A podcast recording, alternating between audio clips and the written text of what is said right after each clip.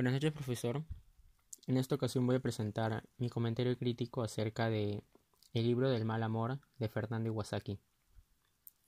Bueno, para empezar, este libro trata acerca de un romántico empedernido quien pasa por distintos por distintas desilusiones amorosas, ya que cada capítulo nos cuenta sobre una historia sobre una chica distinta de la cual siente atracción, pero nunca llega a formalizar una relación, a establecer una, debido a por distintas razones de la vida que se tiene que ir de su vida o que nunca le revela su amor.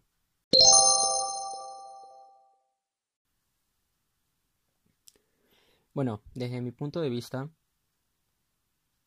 yo personalmente pienso que el, yo personalmente creo que el autor, al momento de crear el personaje, le dio ese toque de baja autoestima y, y desconfianza en sí mismo para poder para poder ser más, más humano, para poder ser más identificable para la mayoría.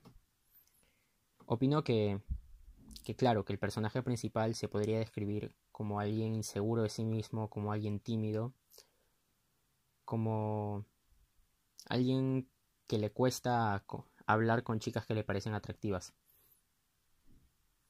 Y sin embargo, a lo largo del libro va desarrollando diferentes habilidades con experiencia y va a poder, va a ir soltándose, va a ir cogiendo más confianza al hablar con, con chicas que le parecen atractivas. Y yo creo que eso es lo más identificable del libro, que es que por cada experiencia que pasas puedes aprender algo nuevo. El personaje en sí, como ya dije, es muy inseguro de sí mismo, pero va aprendiendo poco a poco. Pero al final, al menos del libro, al final al menos del relato que del capítulo de Camille, su inseguridad no desaparece por completo, aún sigue.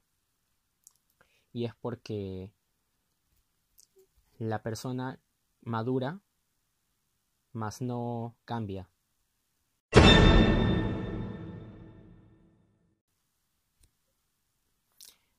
Bueno, personalmente siento que es una, un excelente libro para pasar el rato, incluso como motivación en ciertos puntos. Y, y nada, me gusta mucho la manera en cómo dan pequeñas referencias hacia otras obras, hacia la literatura, hacia algunas películas o, o, canciones, estilos de música y, y entre otras cosas. Eso es lo que más me llamó la atención del libro. Gracias.